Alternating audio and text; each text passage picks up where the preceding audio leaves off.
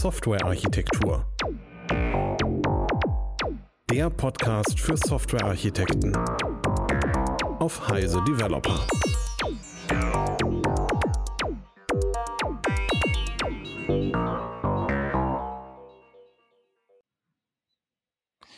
Herzlich willkommen zu einer weiteren Folge vom Softwarearchitektur-Podcast. Ähm, ich sitze hier wieder virtuell mit äh, Stefan Tilkoff und Carola Lilienthal. Freut mich, dass wir uns wieder zusammengefunden haben. Und wir wollen dieses Mal sprechen über das Thema Dry und Wiederverwendung. Und ähm, fangen wir mal an mit dem Thema Dry. Was ist denn das überhaupt? Mag das jemand mal erklären? Das ist ein bisschen trocken, ne? Also doofes Wortspiel, tut mir leid. Also Genau, Dry, D-R-Y in Großbuchstaben, ist das äh, Don't Repeat Yourself Prinzip. Äh, findet man, wenn man googelt, relativ schnell. Ne? Dry Principle findet man ganz viele Referenzen. Ähm, ich glaube, ich, ich kann, kenne es schon länger unter diesem Akronym, aber so richtig bewusst geworden ist mir die Bezeichnung und die Diskussion darum nochmal in dem Pragmatic Programmer Buch. Das ist irgendwie aus den 90ern, glaube ich. Da, da wurde es mal, übrigens ein sehr empfehlenswertes Buch, meiner Meinung nach, da wurde es nochmal sehr thematisiert und ähm, da wurde ein bisschen drüber gesprochen. Und die Kernidee ist, dass wenn man feststellt, dass man sich wiederholt, ähm, dass das ein Anzeichen dafür ist, dass man etwas falsch macht. Ähm, also wenn ich merke, dass ich dieselbe Sache mehrfach mache, dann sollte ich mir überlegen, ob da nicht eine Abstraktion irgendwo lauert, die ich vielleicht nur noch nicht geeignet ähm, ausgedrückt habe. Und vielleicht das banalste und trivialste Beispiel wäre, ich ähm, schaue auf so eine, auf so eine, auf so eine Bildschirmseite, ich habe meinen Editor offen, ich gucke auf meinen Source Code drauf und ich sehe, dass da irgendwie zweimal das gleiche steht. Tatsächlich habe ich, ich irgendwann mal die, habe ich tatsächlich, also kann ich mich richtig daran erinnern, dass ich dieses Erlebnis hatte, das ähm, aus zwei Meter Entfernung wahrzunehmen, weil ich äh, den Bildschirm eines Kollegen gesehen habe. Ich konnte gar nicht lesen, was da drauf war, aber man konnte sozusagen an dem Muster, an dem Graubild des Source Codes, konnte man erkennen, dass die drei Methoden übereinander extrem ähnlich waren, weil die hatten praktisch die gleichen Einrückungen Ne? Und irgendwie sahen die so ähnlich aus. Das fand ich lustig, dass man so aus zwei Meter Entfernung sagen kann, da stimmt was mit deinem Code nicht. und das hat sich dann tatsächlich auch ähm, bewahrheitet. Also da kommt es, glaube ich, her, als Grundprinzip guter Software, sich möglichst wenig zu wiederholen. Genau, und für mich spielt da immer noch mit rein, dass man ähm, eine Entscheidung nur an einer Stelle treffen will oder ähm, eine Änderung auch nur an einer Stelle machen wollen will nachher, nicht? Also ich habe immer noch im Ohr so dieses ähm, ähm, Point of Truth oder Point of Maintenance, also wo, mhm. wenn nachher irgendwas geändert werden muss, dass sich nicht an fünf Stellen ändern muss. Ja? Und das, ja, Don't Repeat Yourself würde das eben natürlich erzeugen, dass ich das nur an einer Stelle habe und dann auch nur da ändern muss, ja, um das nochmal von der Seite auch zu betrachten. Und das klingt ja erstmal ziemlich kraftvoll und und auch wie ein super Prinzip, ne? Also eine Regel einheitlich, zack. Mhm. Genau, und also Ergebnis wäre, dass ich eben eine Entscheidung nur an einer Stelle habe. Das ist irgendwie super, das ist das, was wir wollen.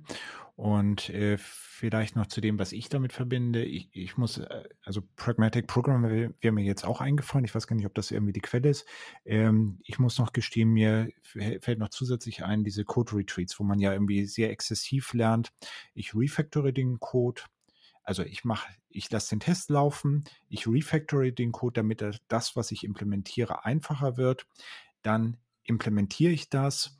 Ich lasse, Quatsch, dann baue ich erstmal den Test, dann sorge ich dafür, dass der Test tatsächlich rot ist, dann implementiere ich das, dann wird der Test grün und dann refactor ich nochmal. Und diese Refactoring-Schritte, das wären jetzt irgendwie die Sachen, wo ich irgendwie, wenn ich jetzt eine neue Funktionalität bauen will und dann eben ich da, den Drang habe, den Stefans Kollege hat offensichtlich nachgegeben hat, nämlich irgendwie die Sachen einfach zu kopieren, dass ich dann irgendwie sage, okay, ich refactore das so, dass ich jetzt einen Sonderfall habe von einer allgemeinen Sache und das, was ich implementieren will, ist dann der zweite Sonderfall dieser allgemeinen Sache und dadurch komme ich eben zu solchen Entwürfen, wo eben eine Sache an einer Stelle genau implementiert ist. Und damit sind wir durch mit dem Thema. Das ist also eine super Sache und äh, wir können es halt abschließen. Mhm. Ich habe tatsächlich Moment mal. Äh, genau. Ich habe noch, noch mal kurz nach der Quelle recherchiert. Ich, äh, wie die meisten dieser Dinge habe ich was gefunden im C2-Wiki, also im, im, Original, im ur ursprünglichen, im Wiki, in der Mutter aller Wikis sozusagen. Ähm, und äh, da kommt es auch schon vor. Also ich glaube, es muss vor Pragmatic Programmer schon gewesen sein, aber Andrew Hunt, einer der Autoren, taucht da auch auf. Also wahrscheinlich hat er das vorher schon mitgeprägt, nehme ich an. Ähm, genau, also es ist offensichtlich gut, Äh, es ist offensichtlich immer richtig, das nein, offensichtlich ist es nicht immer richtig, das so zu machen, obwohl es so verführerisch klingt. Also es klingt ja so, ähm, dass nur eine Stelle zu haben, an der ich was ändern muss, immer besser sein muss, als zwei Stellen zu haben, an der ich dasselbe ändern muss. Oder? Also die, die offizielle, ich lese mal die offizielle Definition noch, noch vor, die ich hier gerade gefunden habe. Every piece of knowledge must have a single, unambiguous, authoritative representation within a system. Weiß nicht, wie man das nicht gut finden kann. Ja, naja, das Problem ist halt, wann ist ein Piece of Knowledge sozusagen, äh, hat, die, hat ausreichend Konkretität und nicht genug, also und ist nicht zu abstrakt, sodass das wirklich ein Piece of Knowledge ist und nicht irgendein Melange von mehreren Piece of Knowledge, ja, die ich an mhm. verschiedenen Stellen eigentlich konkreter bräuchte. Ja? Also, weil das, was dann passiert ist, die Leute abstrahieren natürlich und bauen Dinge zusammen, die vielleicht, wenn wir heute mit Domain-Driven Design drauf gucken und das fachlich zerlegen wollen, eigentlich gar nicht zusammengehören. Ja? Also das ist eben immer die Frage, wo ist die Grenze und wie entscheide ich das, dass ich äh, hier wirklich was habe, was ich auch nur da und wa was eine Entscheidung ist und nicht vielleicht doch verschiedene Aspekte von etwas, die eigentlich auseinandergehören würden. Mhm. Ist das auch dein Problem damit, Eberhard? Also eine Sache muss ich jetzt zugeben, ich habe irgendwie sehr am Anfang mal mich an einem Projekt versucht und da habe ich das irgendwie tatsächlich so gebaut, dass ich irgendwie gesagt habe, okay, äh, ich baue irgendwie eine Oberklasse, ich habe die Details leider vergessen und dann waren die beiden Unterklassen halt irgendwie ein Sonderfall und das war irgendwie ganz, ganz gräulich, weil das eben keine vernünftige Abstraktion mhm. war. Also vielleicht muss man da irgendwie nochmal nachdenken. Und ich glaube, also ansonsten ist dieser Ansatz meiner Ansicht nach auf dieser feingranularen Ebene richtig. Auf der grobgranularen Ebene würde ich den für schwierig halten weil ähm, wenn ich halt irgendwie eine Bildschirmseite voller Code habe, dann ist es irgendwie einfach. Es wird irgendwie dann schwierig, wenn andere Personen dabei sind, wenn andere Projekte involviert sind. Und äh, dann wird das Konzept halt nicht weniger richtig, aber es ist schwerer, es umzusetzen. Und ähm, ich habe irgendwie ganz viele andere Dinge, die ich irgendwie auch beachten muss. Und dann muss ich da vielleicht irgendwie zurückstecken. Also es wird, es wird dadurch nicht unbedingt falsch, aber es wird dadurch eben etwas, was äh, in Wettbewerb steht zu anderen Themen. Und der andere Punkt ist, ähm, wenn ich eben etwas herausfaktorisiere und generalisiere und es an zwei Stellen benutze, dann bedeutet das, dass ich halt eine Abhängigkeit habe. Und äh, das ist halt etwas, was möglicherweise auf einer grobgranularen Ebene, also zwischen Teams oder Systemen, ich eben wie nicht mehr haben möchte. Und da ist irgendwie ein Trade-off, der auch, glaube ich, sozusagen nicht bekannt, also wo viele Leute eben diese Absolutheit, mit der man halt sagen sollte, das ist eigentlich eine gute Idee, wo man das irgendwie, wo man sagen sollte, naja, das ist eben nicht mehr absolut eine gute Idee, sondern es steht halt im Wettbewerb zu einer Idee mit den, mit der Unabhängigkeit oder mit der losen Kopplung.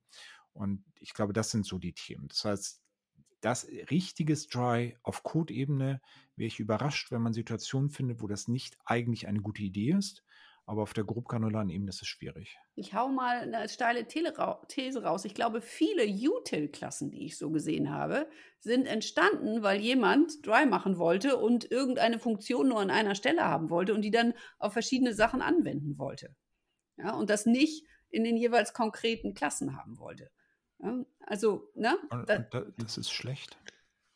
Naja, dann hast du viel Kopplung zwischen diesen Sachen. Ich weiß nicht, ob das nicht noch das ein so? anderes, ein anderes Problem ist. Also das Problem kenne ich natürlich auch, ne, mit diesen, mit diesen Sammelsuriumsklassen, ne, wo so alles Mögliche drin ist. Da ist irgendwie das Problem, finde ich, dass die Abhängigkeit, die man dazu hat, dazu führt, dass man sich aus völlig falschen Gründen ändern muss. Ne? Das ist, also ne, ich habe diese, diese, die Änderung an diesem Teil dieser Util-Klasse hat mit mir gar nichts zu tun und trotzdem muss ich bei mir alles nochmal noch mal compilen oder testen oder was auch beides, weil da irgendwas, das finde ich auch ein Problem, ist für mich irgendwie ein anderes. Ich glaube, dass das Problem hat Eberhard gerade aber auch schon auf relativ feingranularer Ebene mit seinen beiden Klassen und dieser Oberklasse gesagt. Mhm. Ne? Also du hast irgendwie das rausgezogen, weil sich das, weil das dem Prinzip folgt. Das muss also richtig sein. Und dann stellst du fest, in der Praxis ist es nicht richtig. Und vielleicht ist das ist so ein bisschen so eine, so eine zeitliche Geschichte. Ich habe das Gefühl, das Prinzip, wie viele andere dieser Dinge, ist super, wenn man lernt. Also wenn man programmieren lernt, dann ist es, glaube ich, eine ganz wichtige Sache, irgendwann mal an diesem Prinzip vorbeizukommen, weil einem das ein Gefühl dafür gibt, ah, ich kann meinen Code, ich kann meinen Code verbessern und im Normalfall ist es besser, wenn ich feststelle, ich habe hier nicht per Copy-Paste programmiert, sondern ich habe festgestellt, ich benutze die, was auch immer für Mechanismen ich in meiner Umgebung habe. Ne? Im Normalfall irgendwie Prozeduren, Funktionen, Methoden. Ja, vielleicht gibt es auch Klassen, vielleicht gibt es auch Interfaces, sonst irgendwas. Gibt mir irgendeine Möglichkeit, ähm, etwas strukturiert ähm, äh, zu, äh, zu abstrahieren und zu strukturieren und Informationen zu lokalisieren, dem Geheimnisprinzip zu folgen und so weiter. Alles so nützliche Sachen, das ist ja alles gut und das muss man lernen und das macht man. Da spricht, glaube ich, nichts gegen. Ich würde, das, ich würde dafür plädieren, an der Uni, in der Informatikausbildung oder in welchem, in der Code School, was auch immer man heutzutage so macht, was weiß ich. Also wo auch immer man programmieren lernt, bin ich der Meinung, sollte das Drive-Prinzip mal vorkommen. Das, was, glaube ich, das Risiko ist, ist, dass jemand das dann zu diesem Absolutheitswert macht, ne? was Eberhard auch gerade gesagt hat. Also irgendwann muss man erkennen, dass es nicht immer richtig ist. Und das ist vielleicht das, was man einfach dann später lernt. Erstmal ist es Dogma und es ist eine gute Idee, das zu machen, aber es ist furchtbar, wenn man dann in übertriebenem Maße das macht, weil dann kommt halt Murks raus, weil es eben auch ganz, ganz viele Nachteile hat. Aber also ich bin jetzt nicht sicher, ob ich es richtig verstanden habe. Meine These wäre, auf feingranularer Ebene, auf Code-Ebene ist das halt tatsächlich ein Prinzip, das nahezu absolut ist. Also so richtig absolute Prinzipien gibt es halt irgendwie nicht, aber das ist so nah dran, wie es halt geht. Auf grobgranularer Ebene habe ich eine Herausforderung. Ist das die Aussage oder sagst du, dass auch auf Code-Ebene das halt sozusagen falsch sein kann? Ich glaube, dass es, äh, also ich gebe dir, wie du weißt, tendenziell recht. Ne? Also tendenziell glaube ich mhm. auch, dass je grobgranularer man wird, umso weniger attraktiv ist das Prinzip. Das würde ich unterschreiben. Ne? Ich glaube aber auch auf der feingranularen Ebene kennt man das, dass man im Zuge des Programmierprozesses irgendwas rauszieht in eine eigene Methode, die man aufruft und dann feststellt, das rufe ich jetzt von drei verschiedenen Stellen auf, das ist jedes Mal die gleiche Methode, aber die macht nicht ganz genau das Gleiche. Also bekommt die vielleicht irgendeinen Parameter, der jetzt ihr Verhalten steuert. Ja. Und dann bekommt sie irgendwann noch einen Parameter und dann stelle ich fest, okay, also da habe ich jetzt zu viele Sachen zusammengematscht in einer vermeintlich sinnvollen Abstraktion. Das sollten eigentlich lieber zwei Methoden sein. Die, die sind zwar, die auf den ersten Blick sahen die ähnlich aus, tatsächlich haben sie aber doch so viele Aspekte, dass es besser ist, es rauszuziehen. Das wäre ein Beispiel dafür. Ne? Oder ich stelle fest, um das zu machen, habe ich äh, habe ich hier eine Basisklasse einbauen müssen, ne, damit das Ganze funktioniert. Und ähm, ich merke, aber dann bin ich wahrscheinlich bei dir. Dann ist wahrscheinlich, ich merke in späteren Phasen, dass mir das zu viel Ärger macht. Und der Grund dafür sind wahrscheinlich diese grobgranularen Aspekte, insbesondere Übergänge zwischen Personen oder gar Teams. Könnte man ja auch als Granularitätsstufen sehen, wo man sagt, eigentlich stimmt das, ist eine nützliche Sache, das wiederzuverwenden, aber die Kosten für diese Wiederverwendung und für diese Kopplung sind über diese Personen- oder Teamgrenzen so hoch, dass es das Dry nicht wert ist. Dann gebe ich lieber Dry auf, als die Entkopplung aufzugeben. Und äh, so, also nur kurz, und ich würde halt behaupten, bei dem ersten Szenario ist eigentlich deine Aussage, also würde du halt sagst, diese Methode, das sind dann, ich glaube, du hast es fast wortwörtlich gesagt, es sind dann eigentlich zwei unterschiedliche Methoden. Mhm. Das bedeutet ja nicht, dass du sagst, don't repeat yourself macht keinen Sinn, sondern du sagst, wir haben geglaubt, dass ich hier don't repeat yourself Fair anwenden enough. muss. Mhm. Und dann hat sich aber herausgestellt, als wir intensiver nachgeguckt haben, wir wiederholen uns so oder so nicht, weil es sind zwei unterschiedliche Sachen. Mhm. Und das würde ich ja auch glauben, nicht? Aber das bedeutet ja nicht, dass das Prinzip falsch ist. Es bedeutet nur, dass wir bedauerlicherweise Schwierigkeiten haben, es an den richtigen Stellen anzusetzen und manchmal eben, so wie ich das ja irgendwie auch gesagt habe, äh, ja. dabei leider bei Entwürfen rauskommen, die halt irgendwie doof sind, weil wir halt irgendwie, also weil ich es halt in dem Fall nicht vernünftig umgesetzt habe. Fair enough. Nehm, nehm, vielleicht also eine, eine Erwiderung darauf noch, ich gebe dir recht. Äh, wahrscheinlich ist es so, wenn der Code sehr nah zusammen ist, ne? also es sind, es sind beides, das sind beides Methoden, die du geschrieben hast, in dem, in dem einen Class-File oder in dem einen Package ne? oder in dem einen Teilbereich, den du verantwortest, da hast du zwei Methoden, die sind exakt identisch. Also die, macht diese, die sind einfach ganz genau gleich, also semantisch ganz genau gleich. Ne? Die haben zwar einen anderen Namen, aber eigentlich ist es das gleiche. Dann würde ich schon sagen, da stimmt irgendwas nicht. Ne? Und auch wenn die 90 oder 95 Prozent gleich sind, würde ich sagen, da stimmt irgendwas nicht. Diese Erkenntnis gilt, glaube ich, nicht, wenn das eine in meinem Code und das andere im Code eines anderen Teams ist. Und damit bin ich dann wieder bei deiner Aussage von gerade. Aber Carola wollte noch was ja, äh, ich würde, ich würde mir wünschen, dass ähm, gerade wenn man Software entwickeln lernt und programmieren lernt, dass auf diesen Aspekt nicht so viel äh, also Anfangswert gelegt wird, weil die Leute sollen erstmal was Verwendbares bauen aus meiner Sicht. Und das mit der Wiederverwendung und ne, don't repeat yourself und so, das, das, ist, das, das ist was Späteres, was, was, äh, was ähm, danach kommt. Ja? Weil die Leute, die ich kenne, viele, die ausgebildet worden sind, da geht es dann immer gleich ums Abstrahieren, ums Allgemeingültig machen und all sowas. Ja? Und das ist zu früh. Also das kann man, das kann man später noch machen, weil man, was da richtig, was das richtig bedeutet, in meiner Erfahrung auch erst weiß, wenn man zum Beispiel den zweiten Teil seines Systems baut oder sowas. Ja, wenn man, wenn man das erste System baut, ist es viel zu früh, sich schon zu überlegen, ähm, was man da alles später nochmal brauchen würde und deswegen jetzt allgemeiner macht oder nicht oder so. Also ich, äh, ich erlebe einfach viel zu viele Leute, die sagen, ja, wir müssen das aber äh, wiederverwendbar, don't repeat yourself und so weiter machen. Und dann kommen schlechte Entwürfe daraus und die sind stark verkoppelt und die kriegst du später nicht auseinander. Du hast Verherbungshierarchien, die du nicht haben willst. Du hast überall Beziehungen, die du nicht haben willst. Ähm, also ich würde das eher nicht so positiv darstellen. Also finde ich halt spannend, weil also diese, diese Geschichte mit den Code-Retreats finde ich halt extrem hilfreich und die geht ja anders vor, nicht? Also da fängst du halt irgendwie an und baust halt erstmal einen ganz einfachen Fall. Also wirklich, das Ziel ist ja innerhalb von äh, Minuten mit deinem Partner oder deiner Partnerin zusammen irgendwas zu haben, was halt läuft, wo ein Test irgendwie mal grün wird und irgendwas implementiert ist und dann baust du es halt schrittweise weiter.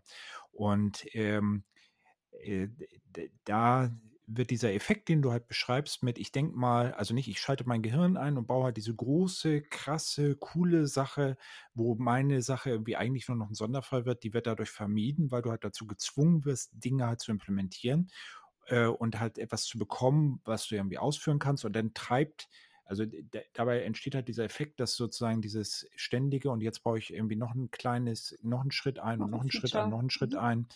Ja, Feature weiß ich gar nicht. nicht. Also Code Retreats sind typischerweise so, dass man versucht, Tic-Tac-Toe zu implementieren und typischerweise schafft man es auch nicht in der Stunde. und ähm, da, da merkt man halt sehr stark, dass ähm, dieses Don't Repeat Yourself ähm, sozusagen das Design vor sich hertreibt. Nicht? Also ich baue irgendetwas, ähm, weiß ich nicht, dass ich halt ein irgendwie feststellen kann, dass irgendwas, dass man schon gewonnen hat oder wie auch immer, sondern stelle ich halt fest, ich habe halt diesen Sonderfall jetzt betrachtet und dann habe ich halt den nächsten Sonderfall und dann merke ich, oh, dieser Sonderfall mit dieser Siegkondition, der ist irgendwie anders und äh, dann muss ich das irgendwie umstrukturieren, dass ich das ja einfach reinbekomme und dann kriege ich halt dadurch getrieben Design, das ich zumindest typischerweise vorher nie im Leben im Kopf hatte. Und nee, da klar, dass sich das Design entwickelt, das, da bin ich ganz bei dir. Ja. Genau, aber dann, also nicht dann, deswegen, also ich würde dem sofort zustimmen, dass sowas wie, wir bauen mal, also ganz im Extremfall, die Projekte, die halt sagen, wir bauen dieses generische Ding und das, was wir eigentlich als Projektziel haben, ist so ein Sonderfall, der da halt rauspurzelt. Das ist krass gefährlich. Ja. Aber wenn man das halt so nutzt, dann ist Don't Repeat Yourself ein ganz wichtiges Thema, um sozusagen dieses Design iterativ zu entwickeln und da zu irgendeinem Ergebnis zu kommen, was man vorher vielleicht auch gar nicht im Kopf hatte. So ist zumindest mein Gefühl oder mein, mein Erleben da. Also ich glaube schon, dass, äh, dass das Dry-Prinzip ein gutes Prinzip ist, wenn man es nicht ähm, übertreibt, insbesondere auf dieser feingranularen Ebene, insbesondere beim Lernen. Und ähm, es hilft dabei, das Grundwesen des Programmierens zu erkennen. Das glaube ich schon. Ja, genau. Ich glaube, wenn man Code schreibt, macht man sich sehr viele Gedanken darum, wie man strukturiert. Äh, man überlegt, wie man das umbaut, wie man das gut gestaltet. Und das ist ein Prinzip, dem man da folgt.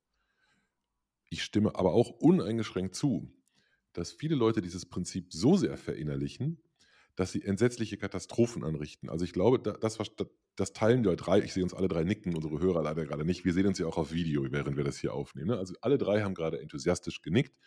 Ähm, ich vermute, alle würden auch nicken, wenn ich behaupte, Wiederverwendung ist ähm, die Wurzel von ganz, ganz viel sehr üblen Architektur, der Wunsch nach Wiederverwendung. Ja? Also. Die, und das ist vielleicht dann auf architektonischer Ebene auch die wichtigere Aussage. Das würde ich auch unterschreiben. Ne? Also Dry steckt wieder in Eberhards Kerbe auf der feingranularen Ebene vielleicht ergänzt, ich habe das gesagt mit, dem, mit der Lernkurve, ne, vielleicht brauche ich das am Anfang. Aber wenn ich eben schon weiß, wie ich, im, wie, ich im, wie ich im Kleinen programmiere und mich dann ans Größere mache, dann ist es immer wahnsinnig gefährlich, die Dinge, die im Kleinen ganz gut funktionieren, im Großen einfach auch so anzusetzen. Da kommt dann ganz oft was Furchtbares raus.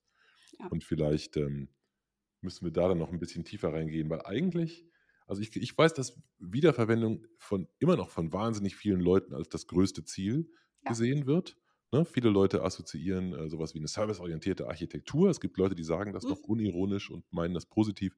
Ähm, als, ähm, als Ziel, äh, als primäres Ziel genau diese Wieder Wiederverwendung hat. Ja, wenn ich einmal meine Services gebaut habe, dann werden die überall verwendet und ich spare wahnsinnig Zeit und werde unglaublich schnell.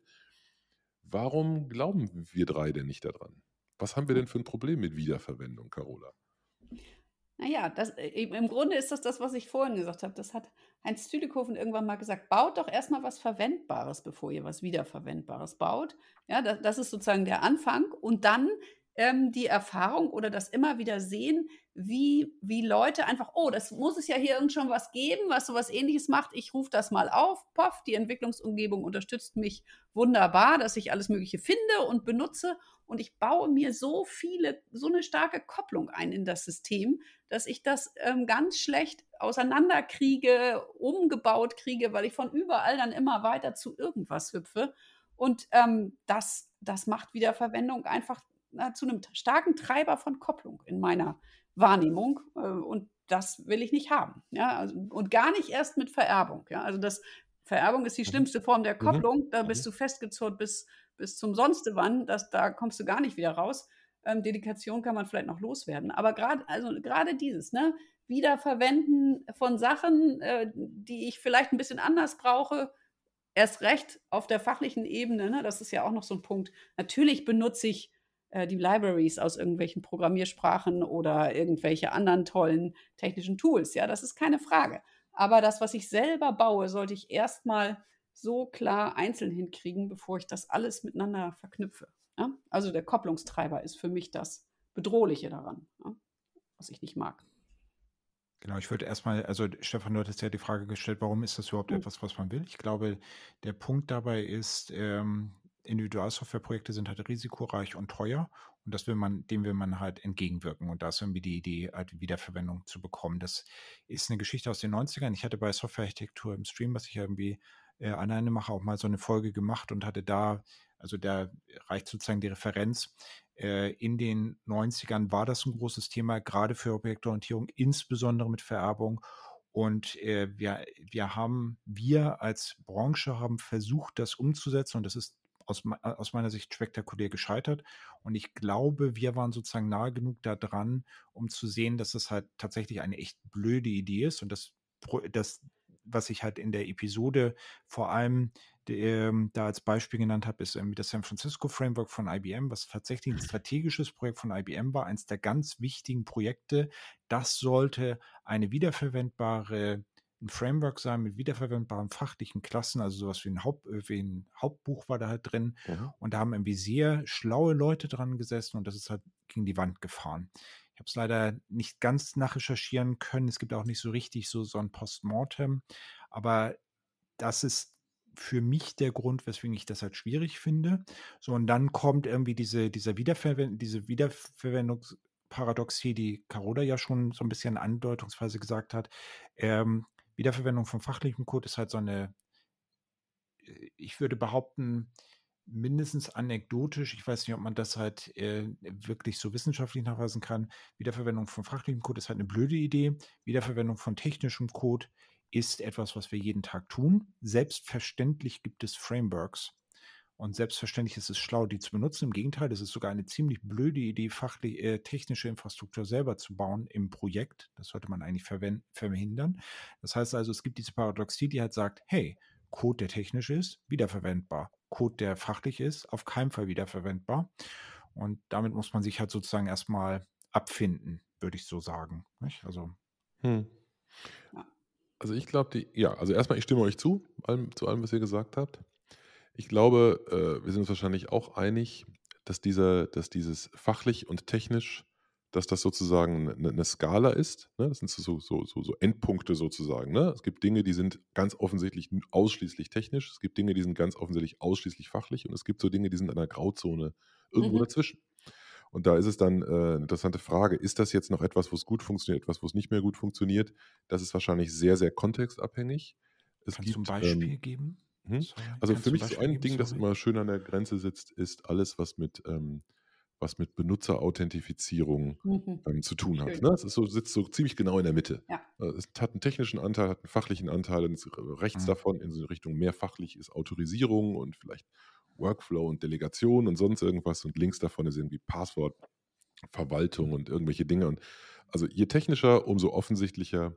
Also das hängt vielleicht auch einfach damit zusammen, dass die Wahrscheinlichkeit, dass etwas Gutes, Wiederverwendbares existiert, umso größer ist, je mehr potenzielle User das Ding hat. Also etwa- etwas super Technisches, das hat ganz offensichtlich wahnsinnig viele Benutzer, das kann jeder gebrauchen. Etwas sehr, sehr spezifisch Fachliches können nur ganz wenige Leute gebrauchen. Und das ist vielleicht auch nochmal so ein Faktor. Also nehmen wir mal, nehmen wir mal etwas, das nur in meinem Projekt wiederverwendbar ist.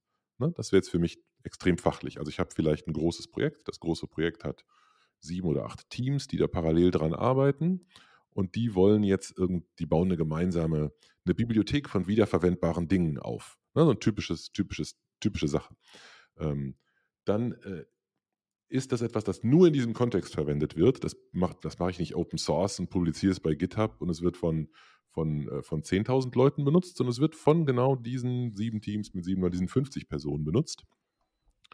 Und das Problem ist jetzt, dass der Nutzen sich aus diesen 50, aus dem, aus dem positiven Effekt dieser Wiederverwendung bei, Wiederverwendung bei 50 Personen ergeben muss, aber auch die gesamten Kosten dafür von diesen 50 Personen bezahlt werden müssen, und zwar insbesondere in dem Koordinationsaufwand, den die haben. Also erstmal müssen sie sich das Zeug ausdenken, die müssen sich erstmal darauf einigen, was das denn bedeutet. Dann hat irgendjemand den, den Hut dafür auf und dann müssen alle mit jeder Änderung umgehen können und müssen sich möglicherweise auch noch abstimmen, wann da jetzt was geändert werden darf und wann die neue Version kommt, weil alle vielleicht auch noch die gleiche Version benutzen dürfen, weil sie vielleicht alle gemeinsam ein Ding deployen, wo das nur einmal drin sein kann.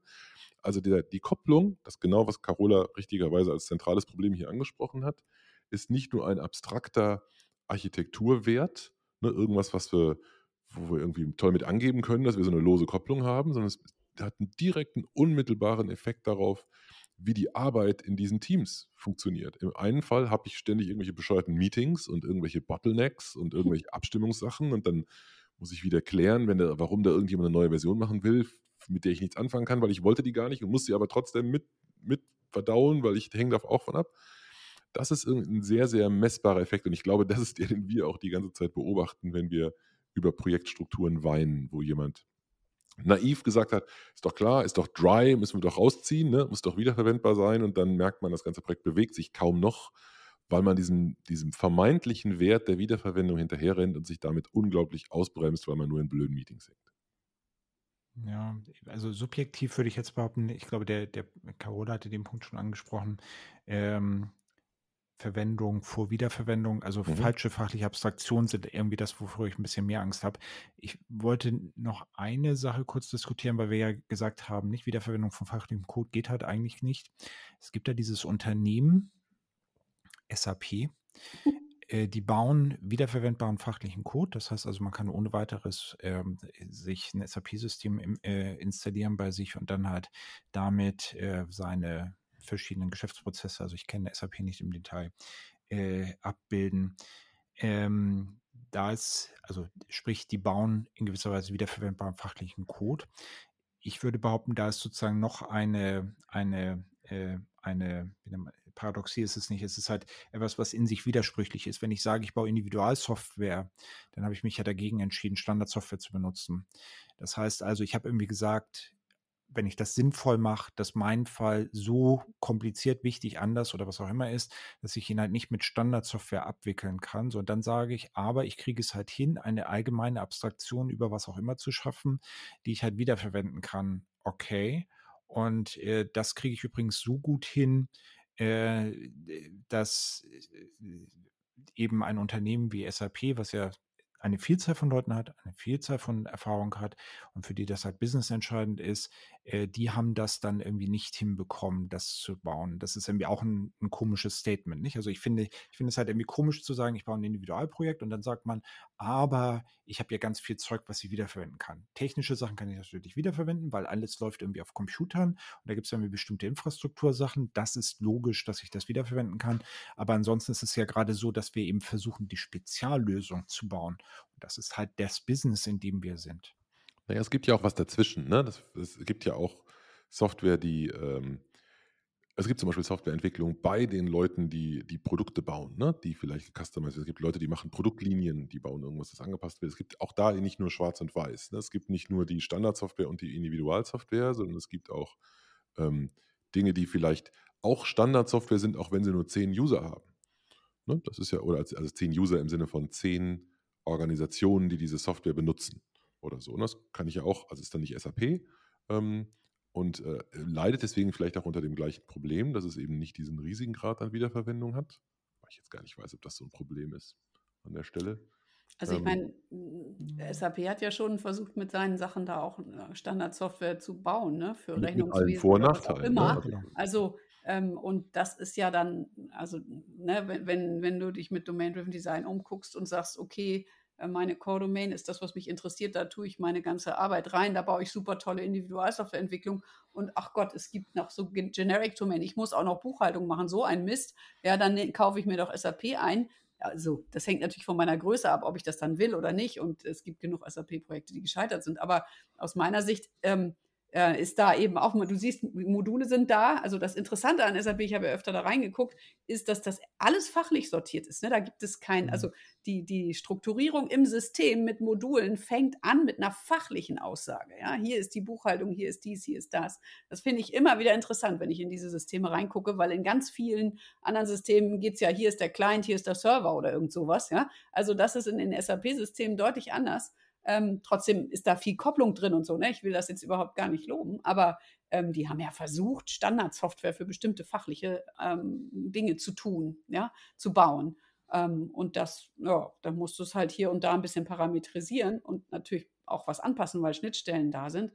Aber ich glaube, dafür ist das schon nicht eine schlechte Idee, dass man auch fachliche Standardsoftware haben will, oder? Aber jetzt sprechen wir über ein anderes Thema. Ne? Das ist also okay, dann habe ich dich Standardsoftware oder Individualsoftware ist ja eigentlich was anderes. Ne? Wir sprechen ja eigentlich darüber, oder glaub, dachte ich zumindest, wir sprechen ja eigentlich darüber, wie diese Software innen drin strukturiert ist. Und ob ich ja. jetzt in, äh, ob ich jetzt in Waldorf arbeite und, und für SAP was programmiere oder ob ich bei irgendeinem Endanwender arbeite und da was programmiere, ist auf dieser Ebene erstmal äh, kein Unterschied. Also die, klar ist der Verkaufsweg ein anderer, der Einsatzweg, die User und so weiter, aber vom mhm. Grundsatz her äh, von den Architekturprinzipien ist das, glaube ich, nicht so ein Riesenunterschied, weil die Kosten für Wiederverwendung, die entstehen auch ähm, bei der internen Implementierung einer Standardsoftware. Gibt es genau die gleichen Diskussionen. Ne? Das ist, ja. Da werden auch verschiedene Teams parallel an irgendwas arbeiten und entweder ähm, die müssen sich koordinieren und müssen klären, was sie da wiederverwenden, oder die können eben getrennt voneinander entwickeln. Und wie alle Architektursachen gibt es eben diese beiden gibt, ist nicht klar, das eine gut und das andere schlecht, sondern es ist halt ein Trade-off. Ne? Es ist einfach eine, ein Trade-off, wo man äh, sich sehr genau überlegen muss, an welcher Stelle ähm, welche Vorteile und welche Nachteile entstehen und was da überwiegt. Und es kann durchaus sein, dass die Wiederverwendung absolut Sinn ergibt. Ich glaube, wir wollen ja nur sagen, dass sie oft gemacht wird oder versucht wird, auch wenn sie keinen Sinn ergibt. Häufiger als andersrum. Ne? ist, ich glaube, wir sehen alle häufiger das falsche dass das Ziel Wiederverwendung äh, fälschlich verfolgt wird, als andersrum, dass etwas zu wenig wiederverwendet wird, oder? Ist das so? Ich nicke eifrig. Ich würde das auch so sehen. Ich habe mir halt diesen Merksatz aufgeschrieben ähm, in, in, in unserem internen Dokument. Wie, Wiederverwendung ist okay, aber es sollte kein Ziel sein. Also der, der Punkt ist halt einfach, wenn mhm. ich jetzt tatsächlich feststelle, dass ich an zwei Stellen dasselbe tue, dann kann ich mir halt überlegen, das wieder zu verwenden. Und ähm, was ist denn die Alternative? Also nicht, äh, dazu muss ich aber erstmal feststellen, dass es überhaupt diese zwei Stellen gibt. Da muss ich mir eine allgemeine Abstraktion überlegen. Und das ist dann halt ein gangbarer Weg. Äh, und das hat eben, also nicht, haben wir ja diskutiert, da gibt es irgendwie Trade-offs in Bezug auf, äh, auf die, auf Abhängigkeiten und so weiter, aber das ist jetzt nichts, wo ich irgendwie sagen würde, nee, sollte man auf keinen Fall tun, sondern das ist ein valider Weg. Das kann man eben so machen, aber ich würde mich halt nicht hinstellen und sagen, hey, ich baue hier irgendetwas, mal sehen, wie cool wiederverwendbar man das machen kann von vornherein, mhm. weil ich eben dort wahrscheinlich die Anwendungszwecke nicht vorhersehen kann. Und weil ich dadurch halt tendenziell, weil ich die Anwendungszwecke dann höchstwahrscheinlich falsch vorhersage, äh, generische Lösungen dort baue, wo ich sie gar nicht benötige, dann kriege ich halt noch die Abhängigkeiten und dann explodiert mir das Ganze halt. So, und das ist halt so der Punkt. Und die andere Sache, also auch sozusagen eine, eine Geschichte aus dem Projekt, wo ich halt irgendwie reingeguckt habe und die haben irgendwie gesagt, naja, also Wiederverwendung ist ja irgendwie doof und das führt zu Kopplung und deswegen machen wir Copy-Paste von dem Code. und genau, das ist irgendwie ähm, das ist für mich dieses Beispiel mit, okay, ich habe also jetzt herausgefunden, ich habe zwei unterschiedliche Stellen, an denen ich es benutzen will. Und jetzt führe ich halt eine andere Regel ein, nämlich ich kopiere den Code. Dadurch habe ich tatsächlich ja nominell keine Abhängigkeiten mehr. Also scheinbar eben nicht. Dafür darf ich dann jeden Fehler an zwei Stellen fixen. Das ist auch eine blöde Idee. Also nicht, wenn ich halt an der Stelle bin, wo ich jetzt mich irgendwie hinstelle und sage, okay, ich habe hier das Bedürfnis, denselben Code an zwei Stellen zu benutzen, finde ich es sehr okay, das rauszulösen. Und ich bin überhaupt gar nicht davon überzeugt, dass das Kopieren von dem Code äh, die bessere Alternative ist. Ich würde tendenziell eher sogar sagen, es ist deutlich die schlechtere.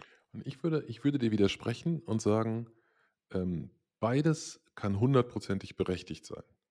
Also es kann sein, dass ich, das, dass ich sehe, dass derselbe Code an zwei Stellen entsteht oder schon entstanden ist und entscheide, dass es sinnvoll ist, ihn rauszuziehen. Es kann absolut genau die richtige Entscheidung sein.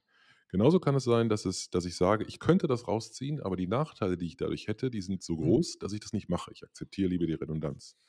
Genauso könnte ich sagen, oh, hier müsste ich jetzt, wenn ich das, hier, hier wäre der schnellste Weg jetzt einfach Copy-Paste zu machen, kann ich sagen, um Gottes Willen, Copy-Paste, das ist, das ist falsch, das mache ich nicht, das ziehe ich lieber raus kann aber auch sagen, äh, ja, ich könnte das hier rausziehen, aber Copy-Paste ist die bessere Variante.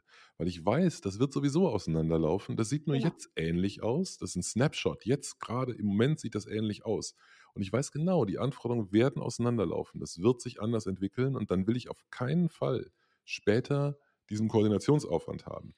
Aber weder die eine, also wenn es glaube ich vier Varianten, weder das, also keine davon ist immer richtig oder immer falsch, sondern jede davon ist absolut kontextabhängig zu bewerten. Und deswegen finde ich die, ne, also diese, es ist, äh, es ist irgendwie so ein kompliziertes Problem in so vielen verschiedenen Dimensionen. Ne? Weil, also in erster Näherung bin ich ja der Meinung, dass es gut ist, bei Copy-Paste äh, allergisch zu reagieren. Sagen, Sekunde, Sekunde, was ist denn hier nicht in Ordnung? Also wieso mache ich hier Copy-Paste? Das ist doch dafür nicht gedacht. Da habe ich doch besser, ich habe doch in meiner Programmierung bessere Mechanismen als Copy-Paste.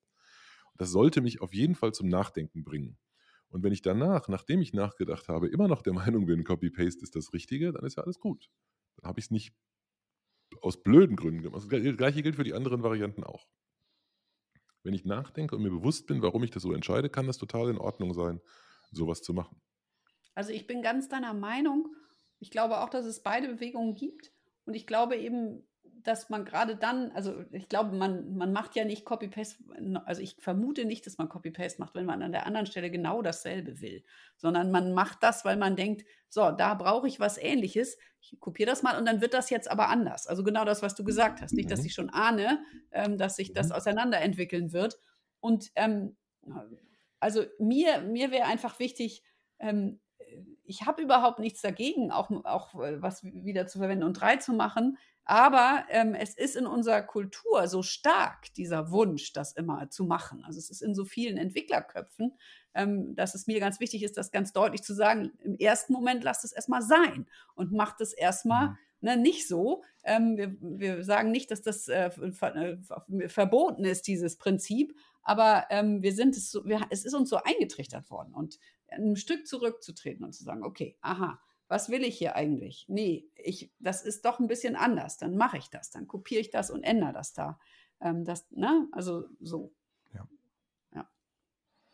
Es geht auch ein bisschen so in die Richtung ähm, äh, mit diesen ganzen Tools, die dann immer Code-Duplikate messen. Nicht? Das kennt mhm. ihr auch. Das ist eine, sind ja hübsche Algorithmen, die man über Source Code laufen lassen kann und dann wie viel Prozent des Source Codes ist hier dupliziert mit ein paar abweichenden äh, Stellen da drin und so mhm. weiter und so fort. Da kann man sich wirklich, da kann man ganz viele Dinge ganz furchtbar finden und, und, und ganz viel Zeit damit verwenden. Aber ich, ich lasse das eigentlich in meinen Analysen inzwischen weg. Ich finde das relativ überflüssig, ja, weil ähm, also da muss ich schon ganz gleiche Codeteile irgendwo finden. Ja? Und dann sind es aber vielleicht zwei Microservices nachher und dann ist es doch sinnvoll, dass die Leute das machen, weil ich will nicht mal einen Shared Kernel haben oder sowas, ja, ähm, weil dann habe ich wieder die Abhängigkeit drin. Ähm, und Mhm. insofern, also ich, ich würde immer sagen, Leute, lasst uns das erstmal, ne, vergesst es mal eine Weile oder behaltet es nur im Hinterkopf, aber erhebt es nicht zu eurem Zielbild am Anfang jetzt. Es gibt so, äh, mich es gibt so eine Anekdo- Anekdote, die ich immer gerne, gerne erzähle. Und zwar, dass ich mit, mit, mit unserem Kollegen Gernot einen Vortrag, nein, nacheinander haben Gernot und ich einen Vortrag gehalten auf einer Konferenz. Und ähm, äh, der erste, ich weiß nicht mehr, wer der erste war. Ich glaube, ich glaube, mein, mein, Gernot war der erste Vortrag und Gernot hat den Leuten gesagt: Liebe Leute, hört doch mal auf zu gucken, was Facebook und Google und Amazon machen. Lernt doch mal eure eigenen Werkzeuge. Hört doch auf, euch was davor zu stellen, was für euch sowieso nicht relevant ist. Investiert lieber Ja. Zeit zu lernen, wie SQL funktioniert, als äh, euch theoretisch damit zu beschäftigen, welche NoSQL-Optionen es gibt. Das, ist, ne, die, das, was, hat- das, was euch nahe ist, das hat Handwerkszeug, das müsst ihr beherrschen. Darin liegt ganz Ja. viel ungehobenes Potenzial. Und ähm, äh, in meinem, ich erzähle das immer gerne so, die linke Hälfte des Publikums hat enthusiastisch applaudiert und fand es super. Es stimmt nicht ganz, weil bei Gernot applaudieren immer alle. Und dann habe ich einen Vortrag gehalten und habe gesagt, liebe Leute, guckt doch nicht immer nur auf eure eigenen Sachen. Guckt doch mal, was Google, Amazon, Facebook und sonst irgendwer machen. Ne, weil da ist so viel Inspiration drin, dass euch aus, aus euren ausgetretenen Pfaden mal irgendwie äh, zur Seite treten lässt. Und ähm, äh, da hat dann die rechte Hälfte des Publikums enthusiastisch applaudiert. Und ich glaube, dass, also was ich damit hier eigentlich sagen will, ist, ähm, es ist immer die Frage, mit wem man sich unterhält. Ne? Und ich glaube, du hast gerade, Carola, das Bild gehabt, das einfach deiner, deiner und wahrscheinlich unserer Lebensrealität jetzt entspricht. Wir sprechen ganz viel mit Leuten, die, die, die, die, die sind nicht gerade frisch aus dem Studium, ne? die haben schon Ja. Erfahrung, die wissen schon, die wissen eigentlich schon, was sie tun. Das sind kompetente Menschen, die kompetent Software entwickeln und dabei halt durchaus vielleicht an der einen oder anderen Stelle noch Sachen machen, die man verbessern könnte. Und da läuft man oft in genau dieses Ding rein. Das sind eigentlich solide Prinzipien, die auf der falschen Ebene angewandt werden oder zu stark angewandt werden oder wo der Kontext nicht beachtet wird. Und dann entstehen Lösungen, die auf den ersten Blick alles richtig machen, auf den zweiten alle möglichen Probleme erzeugen. Und das ist, glaube ich, der Kontext, in dem wir sprechen. Und alles, was ich sagen wollte, ist, es gibt trotzdem die andere Sicht, ne, wo es ganz gut ist, erstmal etwas dogmatisch diese Basissachen zu erklären. Und da muss man dann vielleicht, äh, muss man die Leute erstmal diesen Lernweg selbst machen lassen. Und das äh, führt ein bisschen dazu, dass das so ist, dass wenn wir uns unterhalten, ähm, ich manchmal das Gefühl habe, wir sagen immer zu allem alles. Also wir sagen immer, linksrum ist richtig, rechtsrum ist in der Mitte auch, oben, unten auch, kommt immer auf den Kontext an, it depends, Standardantwort. Und, ähm, und das ist so ist das Leben halt, ne? Wenn man irgendwie mit echten Systemen, gerade mit größeren sich auseinandersetzt, dann gibt es eben nicht so einfache Wahrheiten oder Falschheiten. Ja, es ist ein Trade-off. Ähm, vielleicht zwei Sachen noch. Also die eine Sache, ich glaube, Carola, du hattest die These mit, äh, wir sind darauf sehr stark gepolt. Da bin Mhm. ich mir nicht so sicher. Also bei uns Okay. würde ich das halt glauben. Ähm, äh, ich nehme das halt wahr als eine Diskussion aus den 90ern und Personen, die halt in diesem Jahrhundert sozusagen in der, in der Softwareentwicklung sozialisiert worden sind. Ich weiß nicht, ob das bei denen genauso ist. Also ist halt einfach nur, ist halt eine offene Frage, nicht? Ich, ich kann es halt irgendwie nicht sagen. Und die andere Sache, darauf wollte ich noch mal kurz eingehen, das hast du, Carola, glaube ich, auch kurz erwähnt, den Shared Kernel. Mhm. Ähm, das ist ein Pattern aus Domain-Driven Design. Das sagt halt, dass zwei Bounded Kontexte, also zwei fachlich getrennte Dinge mit unterschiedlichen Domänenmodellen, ein Shared Kernel haben. Also, äh, das ist ein, ein Teil dieses Domänenmodells mit einer eigenen Datenbank und mit eigenen Akzeptanztests, die gemeinsam weiterentwickelt werden. Und also so erinnere ich jetzt jedenfalls die Definition Ja. aus dem Buch. Ich habe die jetzt irgendwie nicht nochmal ad hoc sozusagen nachgelesen. Und ich finde das halt, also ich finde das aus verschiedenen Perspektiven spannend. Ich finde es halt einmal deswegen spannend, weil wir sind damit irgendwie auf dieser grobgranularen Ebene, wo wir ja irgendwie sagen, diese Wiederverwendung ist eigentlich irgendwie doof und da sagt Genau. irgendwie Domain-Driven Design, naja, es gibt zumindest ein Pattern, nicht? Und das bedeutet halt, es gibt halt um bestimmte Situationen, in denen man das halt irgendwie machen will. Und das andere, was ich halt immer lustig, was ich halt ähm, da gewohnheitsmäßig mache, ist, dass ich halt, wenn ich das Pattern vorstelle in meinen Trainings, die sich eigentlich um Microservices kümmern, dann frage ich halt immer, hey, ist das ein sinnvolles Pattern für Microservices? Die erwartete Antwort ist dann, äh, nö, irgendwie nicht, äh, Mhm. weil ich habe halt diese krassen Abhängigkeiten und Microservices sollten halt getrennte Datenbanken haben und getrennte Datenbankschemata und ich sollte das eigentlich nicht tun. Sondern sage ich halt irgendwie immer, naja, okay, cool, das heißt, ich rufe also jetzt den, den ähm, Erik an und sage ihm, du, das, das Pattern da, schmeiß es mal aus deinem Buch raus. Und ähm, äh, also äh, nicht, was halt irgendwie zu der Frage führt, warum steht das irgendwie drin und warum macht das halt irgendwie Sinn. Und äh, für mich, also was ich dann bildlich vor Augen habe, ist, ich habe halt Eclipse. Ich habe da irgendwie so ein Ding, ähm, irgendeine Fachlichkeit, was ich nicht Rechnung schreiben, dann habe ich halt eine andere Fachlichkeit mit, ich will da irgendwie Lieferungen rausschicken und dann habe ich so einen gemeinsamen Teil. Und das sind da drei Projekte, die habe ich in meinem Eclipse. Finde ich okay. Nicht? Also insbesondere, wenn ich die halt irgendwie alleine entwickle. Und natürlich ist es eine blöde Idee, wenn ich das halt irgendwie bei Microservices habe. Aber im Hinblick darauf, wann Eric das geschrieben hat, das ist ja auch vor der Microservices-Sache, ist das halt tatsächlich ein valides Pattern, das man eben umsetzen kann in bestimmten Bedingungen. Und das subsumiert irgendwie diese Geschichte, nicht? Also auch wenn man sagt, durch Domain-Driven Design kriege ich diese stark unabhängigen bauenden Kontexte und das will ich halt eigentlich als Microservices implementieren und so weiter und so weiter. Es ist trotzdem so, dass da halt irgendwie drin steht, eigentlich willst du vielleicht zwischen bauenden Kontexten Code teilen und gerade wenn man die bauenden Kontexte nicht als Microservices implementiert, sondern eben als Java-Packages oder so, ist das meiner Ansicht nach eine total valide Sache, die halt Sinn machen kann. Ich habe genau dieses Ding schon ganz oft scheitern sehen, ne? deswegen habe ich da eine echte Allergie gegen diesen Shared Kernel.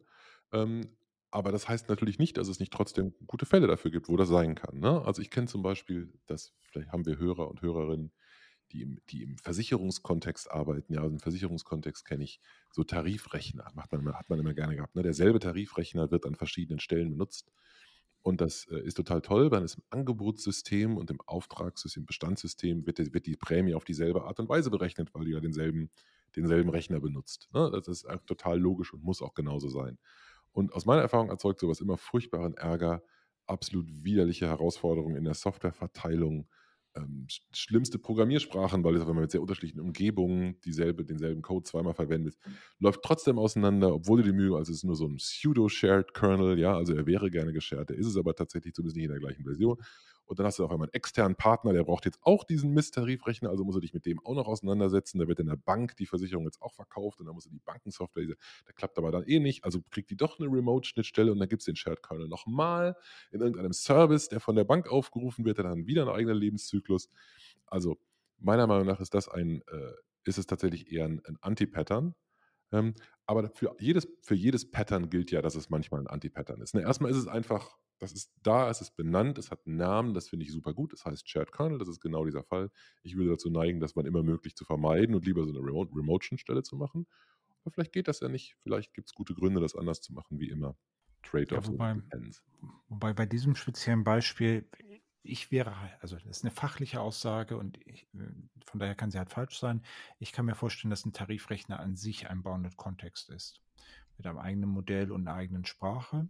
Und dann wäre es wäre eben eine Möglichkeit äh, zu sagen, dass eben diese verschiedenen Leute, die halt irgendwie wissen wollen, wie halt der Tarif aussieht, eben diesen Bounded Kontext äh, nutzen jeweils und äh, eben, wie du ja richtig sagst, sozusagen Remote-Aufrufe machen. Nicht? Also das ist ein bisschen die Frage, wie man das sozusagen einsortiert und wie man das irgendwie konkret umsetzt.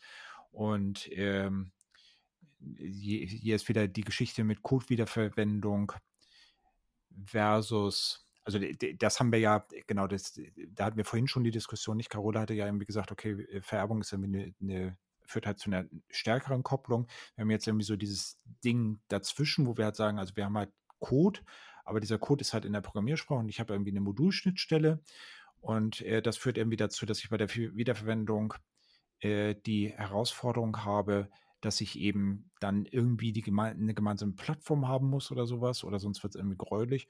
Und dann gibt es irgendwie die dritte Möglichkeit, wo ich halt sage, da ist irgendwo ein Service, der hat halt eine Schnittstelle und da rufe ich es halt irgendwie auf. Und dadurch habe ich zunehmend, also zwischen Remote und äh, einem Modul in einer Programmiersprache habe ich weniger Annahmen. Ich habe nämlich nicht mehr die Annahme, dass das dieselbe Programmiersprache ist.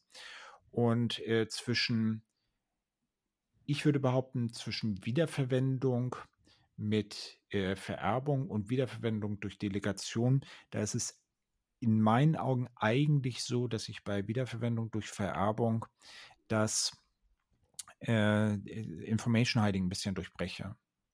Nicht? Also ich habe dann irgendwie gerade nicht das Modul mit der Schnittstelle, sondern ich gucke irgendwie in das Modul rein, weil ich ja durch die Vererbung noch irgendwie mehr Informationen sehen kann. Und das bedeutet halt, dass ich Information Hiding zwar nicht auflöse, aber zumindest eben sowas wie Protected Sachen irgendwie sehen kann, die ich halt von draußen nicht sehen kann. Und dadurch kriege ich eben eine stärkere Kopplung, weil ich mehr Informationen zur Verfügung habe. Und dadurch wird es halt sozusagen irgendwie schlimmer. Und das ist sozusagen ein bisschen vielleicht das, das Kernproblem von, diesen, von diesem objektorientierten Geraffel aus den 90ern, dass äh, eben dieser Fokus auf die Wiederverwendung durch Vererbung eigentlich Information Hiding nicht verstanden hat. Mhm.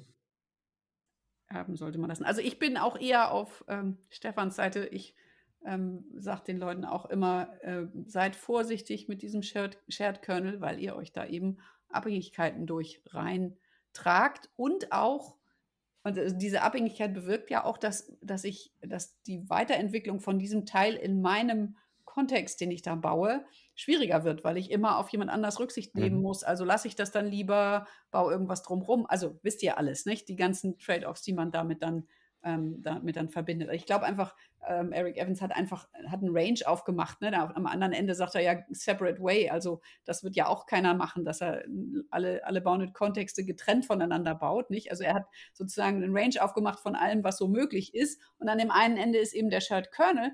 Und ähm, damit ist nicht gesagt, dass man das unbedingt machen soll, dass das deswegen eine gute Sache ist. Ne? Genauso wenig, wie du alles als ähm, Separate Ways machen kannst. Also ich meine nur, ne, weil du dann vorhin sagtest, dann rufen wir den Eric mal an und sagen ihm, das ist aber ein blödes Pattern oder so. Ähm, ja, aber das ist ja genau der Punkt. Also ich, ich führe das, ich, ich sage das halt deswegen, um halt zu provozieren, ja. herauszukitzeln, was denn nun tatsächlich die Einsatzkontexte davon genau. sind. Und ich glaube, bei den Patterns wird halt häufig vergessen, ich habe das im Detail vergessen, wie genau die Formulierung ist. Es gibt irgendwie ein System von Kräften, die sich gegenseitig aufheben. Also da ist mhm. noch nicht mal die Aussage, hey, das ist eine Lösung für ein Problem, sondern es ist irgendwie die Aussage, ich erzeuge etwas, was dazu führt, dass irgendein ja. Zustand eintritt.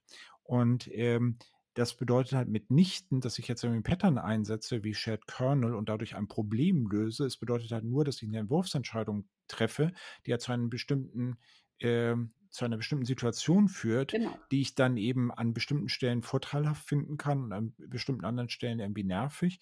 Und äh, ich kann dann eine andere Entscheidung treffen, die halt dann zu anderen ähm, Vor- und Nachteilen führt. Ja. Und äh, dadurch hat ein Pattern halt prinzipiell keinen Absolutheitsanspruch. Genau. würde ich behaupten. Also da steht halt deutlich nicht drin, ich bin halt eine Lösung für ein Mhm. Eigentlich ste stellen die in Abrede, dass sie überhaupt eine Lösung für ein Problem sind. Ja. Ja, äh, nebenbei bemerkt können wir auch festhalten, es ist keinesfalls so, dass ähm, etwas automatisch richtig ist, nur weil es in Erics Buch drin steht. also auch das ne, kann man ja mal sagen. Es könnte ja absolut sein, dass da, dass da irgendwas drinsteht, was einfach nicht stimmt oder in unserem Kontext nicht stimmt, wäre genauso in Ordnung. In dem Fall teile ich aber deine Meinung. Es ist, da wird noch nicht mal behauptet, dass das immer eine, oder dass es überhaupt eine gute Idee wäre. Es wird dahingestellt und als ein gültiges Muster, als ein, als ein in der Praxis vorkommendes Muster genannt. Und das ist auf jeden Fall richtig. Also das ist ein Muster, das vorkommt. Ich habe noch ein anderes Beispiel für Code-Sharing, das nicht Shared Kernel ist, weil für mich zumindest impliziert Shared Kernel immer so ein bisschen, dass es so eine zentrale Funktion ist, ne? also eine Kernfunktion. Mhm. Kernel-Begriff sagt das eben irgendwie. Ähm, ein anderes Beispiel wäre äh, Code, den ich einfach ähm, teile, weil die wieder, weil es äh, weil es irgendwie so, weil es sich so richtig anfühlt mhm. ähm, und aus, dem Kurzfrist, aus der kurzfristigen Sicht auch richtig ist. Also ist mir gerade so durch den Kopf gegangen, das wäre jetzt ein schönes Beispiel, äh, wo diese, diese, äh, diese, dieses, dieses, dieser Zeitfaktor auch innerhalb eines Projektes nochmal auftauch, auftauchen kann. Also nehmen wir an, ich habe, Eberhard, wir hatten dieses konkrete Beispiel mal, es gibt ähm, äh, ich habe es tatsächlich schon ein paar Mal jetzt in Projekten gesehen, es gibt irgendwo eine Logik, die irgendwelche Tokens validiert, die für Authentifizierungszwecke genutzt werden. Ne? So ein JOT-Token wird irgendwie durch die Gegend gereicht, fliegt das, kommt in, wird in irgendeinem Cookie abgelegt, kommt irgendwann wieder zurück. Jetzt ist da ein Stück Servercode, da kommt so ein Request an und in diesem Request klebt irgendwie so ein Token dran in irgendeinem HTTP-Header und dieses Token muss jetzt validiert werden. Und das folgt dann irgendeinem Standard. Irgendwo ist beschrieben, was das Ganze sein soll und vielleicht irgendwelchen spezifischen Konventionen für dieses konkrete Projekt. Und dann muss irgendwas passieren. Und dieses irgendwas, was da passieren muss, das könnte man doch super in eine Bibliothek packen, die einfach alle benutzen. Und das ist so offensichtlich eine gute Idee, dass man hm. wirklich, wirklich mit Engelszungen reden muss, um Menschen das wieder auszureden. Ähm, weil es, es ist ja, also warum soll das jeder selbst implementieren? Und tatsächlich ist es eine berechtigte Frage. Muss das wirklich jeder selbst implementieren?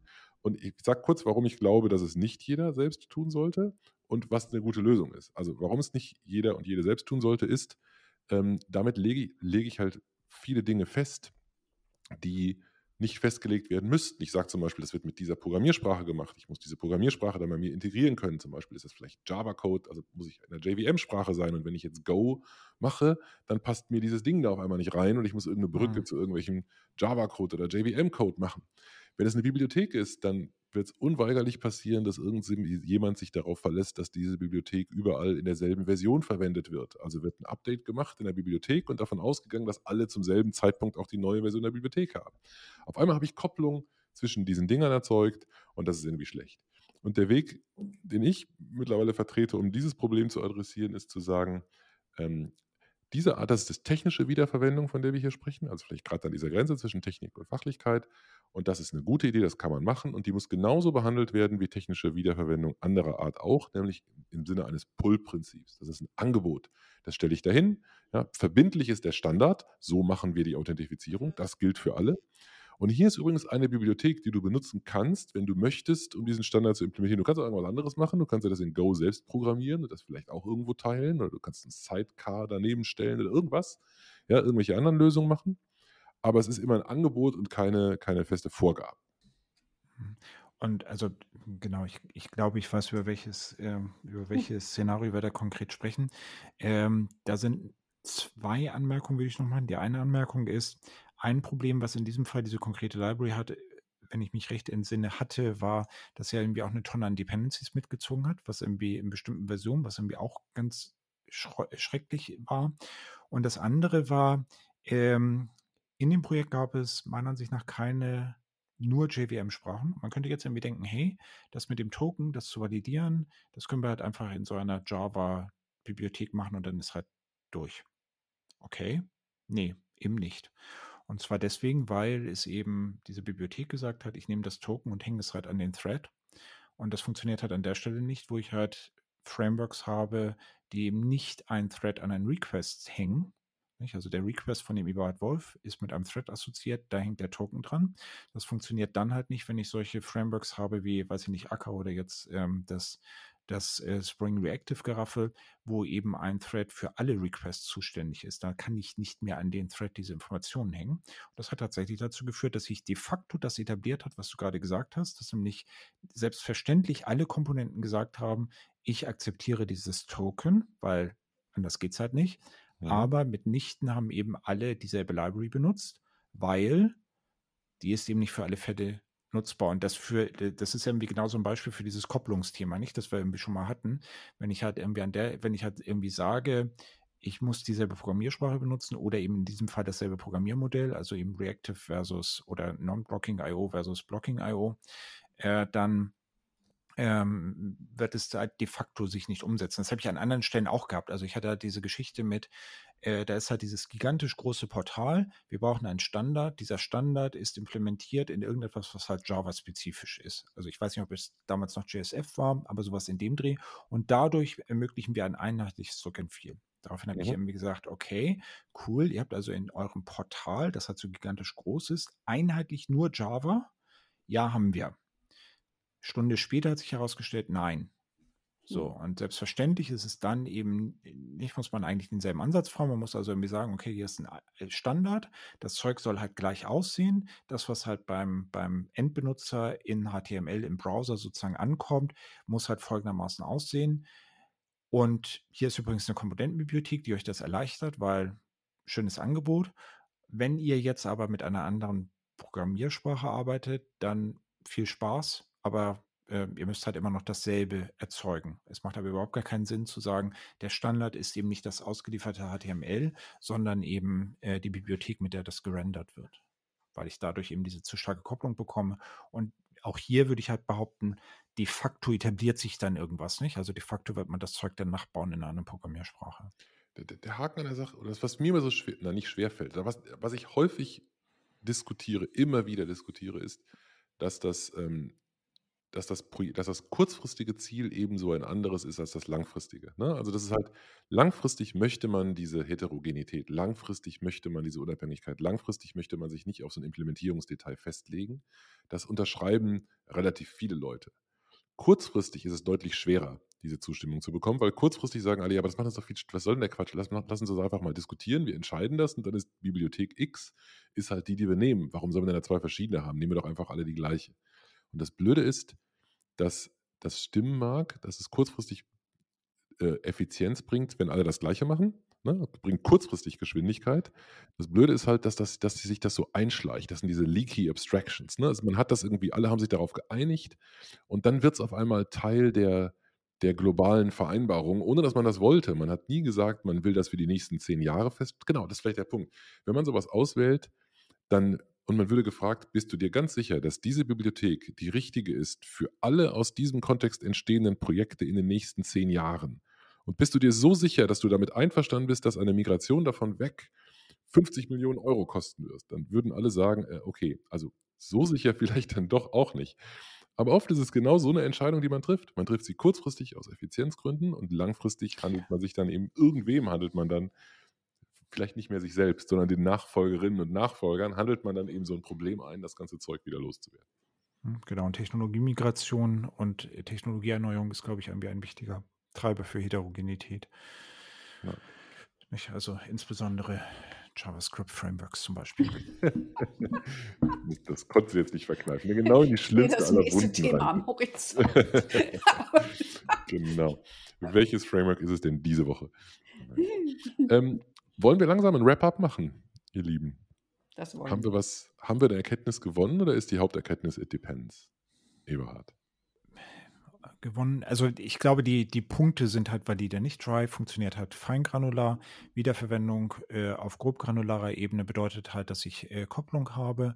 Ich sollte Wiederverwendung nicht, äh, es sollte kein Ziel sein. Wenn es sich ergibt, ist es halt irgendwie fein. Und äh, es ist irgendwie eine, eine, Abwägung verschiedener Interessen sozusagen.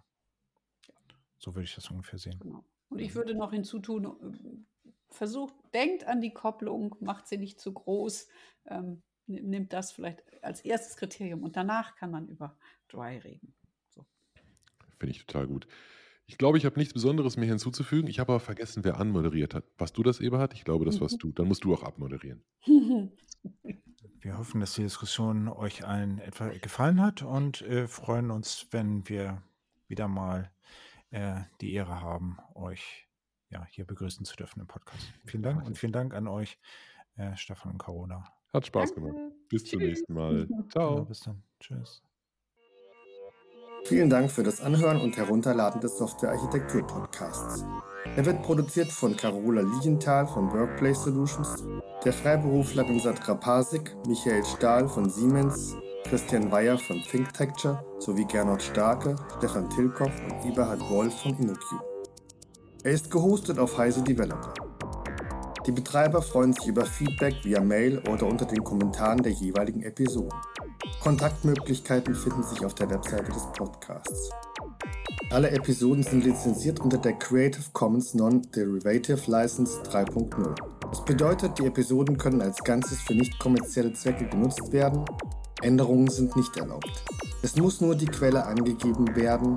Näheres unter creativecommons.org.